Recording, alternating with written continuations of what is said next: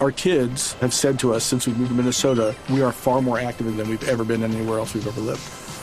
Moving to Minnesota opened up a lot of doors for us. Just this overall sense of community, the values that, you know, Minnesotans have. It's a real accepting, loving community, especially with two young kids. See why CNBC ranks Minnesota number four best state to live and work. A great place to work, an even better place to live. ExploreMinnesota.com slash live.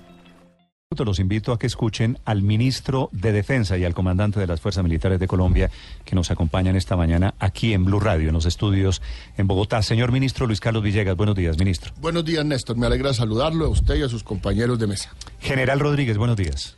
Eh, muy buenos días, Néstor. Un saludo muy especial para usted, los oyentes de Blue Radio y la mesa de trabajo. El general Rodríguez no es un hombre muy afecto a los micrófonos, así que es un milagro que haya aceptado esta invitación. Rompe su silencio. Sí, general Rodríguez, no lo escuchan ustedes mucho. Ministro, quiero comenzar preguntándole sobre el informe que produce esta mañana, que es una noticia coyuntural. Eh, Naciones Unidas, su unidad para los refugiados que se llama ACNUR, denuncia que hay un patrón que es sistemático el asesinato de líderes indígenas y afrocolombianos. Se refiere no a todo el país, que cada cierto tiempo vemos noticias de que están matando líderes sociales en Colombia, sino en particular a lo que pasa en el Pacífico colombiano. Antes, ministro, lo invito a que escuche este informe desde Europa. Enrique, cuéntele al ministro, a los oyentes, qué es lo que dice esta mañana Naciones Unidas. Ministro, buenos días. Pues sí, dice la Agencia de las Naciones Unidas para los Refugiados, el ACNUR, desde Ginebra, que hay un patrón de asesinatos contra líderes indígenas y afrocolombianos en la región del Pacífico. Lo ha dicho su portavoz, William Splindler, en una rueda de prensa. Ha dicho que vieron que era un problema recurrente, se decidieron a investigar y confirmaron que, en efecto, hay un patrón de asesinatos. Splindler, además, ha explicado que han registrado un incremento en el número de asesinatos y amenazas a defensores de los derechos humanos y líderes comunitarios en los últimos tiempos. Pone el ejemplo del pasado 17 de octubre cuando grupos armados sin identificar mataron a José Jair Cortés, líder de la comunidad afrocolombiana de Alto Mira y Frontera en Tumaco, que estaba bajo protección policial. En total, en lo que va de año, señala, 78 activistas han sido asesinados y se sospecha de otros 13 casos de muertes violentas. Ha señalado el portavoz de ACNUR que esto es muy alarmante. Además, ha añadido que los que están confinados han sido forzados por grupos armados que no pueden moverse, con lo que no pueden acceder a sus fuentes de ingresos que derivan de la pesca o de la agricultura. También le han preguntado sobre qué grupos están llevando a cabo esos abusos y Splinter dijo que es muy difícil de saber, dado que en la región operan desde grupos guerrilleros de la izquierda radical no desmovilizados, se entiende que se refiere a la FARC, a paramilitares, pasando por narcotraficantes y también señala que hay criminales sin ningún tipo de afinidad política operando en la zona, Néstor. Gracias, Enrique. En Europa, 7.53 minutos. Ministro, ¿qué significa que Naciones Unidas diga que hay un patrón? Quiere decir, hay un asesinato sistemático de líderes, de negros, de indígenas, de líderes sociales en Colombia. ¿Quién los está matando, ministro? Bueno, decir que Naciones Unidas yo creo que no, no es lo correcto porque mm, con Naciones Unidas tenemos precisamente una mesa para poder concertar cifras, causas, identidades, qué es lo que representan, qué papel juegan esas personas que han sido asesinadas. Y las cifras que da ACNUR, que también es un organismo de Naciones Unidas, no coinciden con las de Naciones Unidas aquí. Empezando por un dato que dan que eh, el eh, asesinato de Jair Cortés eh, sigue impune, pero faltaba más. Llevamos ya casi dos semanas con los asesinos de Jair Cortés a disposición de la justicia, capturados en Ecuador, con plena cooperación de las autoridades ecuatorianas. Fue un homicidio muy connotado desde el punto de vista de un líder que defendía la sustitución y la erradicación. Y se capturaron a sus asesinos pertenecientes a los grupos residuales de FARC, mm. de Guacho y, todos eh, sus bandidos. Entonces, ahí hay, ahí hay un, un, vacío, porque los, las cifras con Naciones Unidas que tenemos concertadas son en este año muchos homicidios, por supuesto, uno ya es demasiado, son 54, y con una labor de la Fiscalía que va en una eficiencia del 56%. Cin- 54 en todo el país. En todo el país. Aquí están porque es que- georreferenciados. Ministro, a ver, tengo, tengo un par de diferencias aquí con lo que usted dice. Usted dice, tenemos, trabajamos con Naciones Unidas, pero es que este informe de ACNUR es informe, ACNUR es de Naciones Unidas. Así es, y esta es la oficina de Naciones Unidas Ve- veo que aquí con un- nosotros un hace cruce de cables, Sí, ¿o es señor, impresión así es. Así es. Eh, Esto se maneja con una ligereza que a mí me parece que no es conveniente. Todos los asesinatos preocupan al gobierno, sean de líderes sociales o de ciudadanos comunes y corrientes. Y los de los líderes sociales nos preocupan aún más. Tenemos mecanismos que se, que se eh, han puesto en marcha para dar protección a miles de esas personas.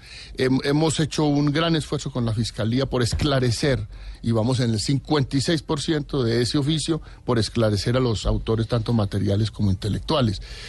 El patrón no aparece. el- el- la sistematicidad, y yo cada vez que digo esto se molestan en muchos sectores, pero decir es que hay tal organización o tal persona o tal designio detrás de estos asesinatos. En realidad, en la gran mayoría de estos asesinatos está el microcosmos delictual. Hay eh, desde o sea, no hay, una mano, no hay una mano negra matando gente, líderes sociales en Hemos Colombia. hecho todo el esfuerzo investigativo, tanto desde la policía como desde inteligencia de fuerzas militares y de la fiscalía sobre todo, de la defensoría del pueblo. Y no hemos encontrado un designio o un perpetrador que sea mayoritario en estos casos. La mayoría de estos casos surgen de la criminalidad mm, pequeña de territorios que siguen siendo violentos y donde necesariamente la intervención de la fuerza pública tiene que estar. ¿Sabe por qué la gente se inquieta cuando escucha esta teoría, ministro? Porque la pregunta inmediata es, entonces son 200, estamos hablando de casi 200 líderes sociales asesina- asesinados en Colombia desde el año 2016. Son 200, ca- 199 para ser exacto. 108 son ¿Usted los que tiene? tenemos concertados con De- Naciones desde, Unidas. ¿Desde cuándo? Yo tengo 190. 16, 63 y 17, 54. Naciones Unidas. Ministro, ciento y pico. No, no, es mucho, es- esa Cien- cifra es mucha, es que esta discusión es terrible Son porque ciento y se- pico de casos aislados. Es decir, por diferentes motivos. Cuando uno dice patrón, es que hay un común denominador entre cada uno de esos delitos. Pues uno de los patrones es microcrimen organizado, digamos, mm, pendencias derivadas del microtráfico. Ese es un, una- un número bastante importante de causas de esos asesinatos. Pero eso no es un patrón de alguna manera, ministro, decir que detrás de esto lo que hay es unos grupos que están eh, copando, ocupando las zonas que antes eran de las FARC, que a sangre y fuego están tomándose los territorios y que como parte de la intimidación para la población matan a algunos de sus líderes? No, yo no creo.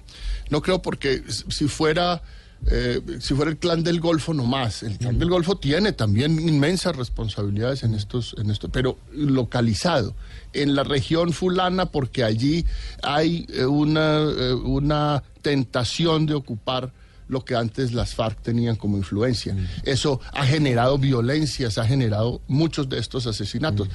Pero yo no puedo decir que es que aquí están asesinando a líderes sociales por un designio de la organización fulana de tal. Ahí tuvo velas el ELN en el norte del Cauca, usted lo sabe. Tuvo velas las FARC también de gentes que se oponían a los temas estos de erradicación y de sustitución. Hoy son las eh, disidencias las que están en ello, hoy, eh, hoy es el microtráfico el que está en ello. El clan del Golfo en Chocó ha tenido mucho que ver con esto, pero no es un designio, no es...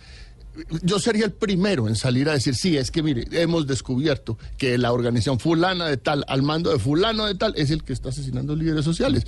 Y eso lo prueba una eficacia nunca antes alcanzada del 56% de las investigaciones de la Ministro, Fiscalía. buena parte de estos crímenes que le están dando la vuelta al país se producen en zonas en donde estaban las FARC, de donde salieron las FARC por cuenta del proceso de paz. ¿Eso qué le dice a usted? Me dice que eh, no han sido posibles los controles territoriales que muchos decían que se iban a producir automáticamente en esos sitios. Es decir, que hay unas tensiones que están ahí todavía y que necesitan una mayor intervención de la fuerza pública. que están sucediendo en este momento. Cuando uno mira esa georreferenciación, efectivamente coincide con lo que usted dice. Tenemos una situación en el, en el Catatumbo, tenemos en Nariño, tenemos en el norte del. Cauca, Putumayo menos, y Putumayo y Caquetá. Pero Putumayo en el esta- corredor... mataron esta semana a la señora. De, Sí, sí, sí, pero estamos hablando de, de números, ¿no? De, de los acumulados. El corredor de Cordillera Central Buenaventura tiene un, un número importante también de casos. Entonces, sí hay una raíz que tiene que ver con el delito, sin duda. Sí, pero de ahí derivar que es que hay un patrón organizado que está... Pero la fuerza social, no. pública, usted, general Rodríguez, ya que está aquí, el general Rodríguez, repito, comandante de las fuerzas militares de Colombia, la fuerza pública no está llegando a esas zonas, general, a copar los espacios donde se fueron las FARC. Eh, miren, Néstor, nosotros estamos desarrollando un plan que lo hemos denominado el Plan de Estabilización y Consolidación Victoria, que justamente consiste en llegar a estas zonas, tal como hemos hecho las revistas operacionales y los mismos periodistas han podido eh, establecer esta situación. Este plan ha destinado cerca de 80 mil miembros de las fuerzas militares única y exclusivamente para fortalecer el control institucional del territorio, porque ahora lo hemos llamado así, y esto significa que no solamente debe haber allí presencia de las fuerzas militares y la Policía Nacional, sino de toda la institucionalidad. En eso eh, hemos estado reforzando los dispositivos, verificando estos dispositivos y evidentemente en estas zonas de acumulación estratégica que antes tenía influencia la FARC, allí nosotros tenemos eh, tropas de las fuerzas militares, tenemos un dispositivo coordinado con la Policía Nacional.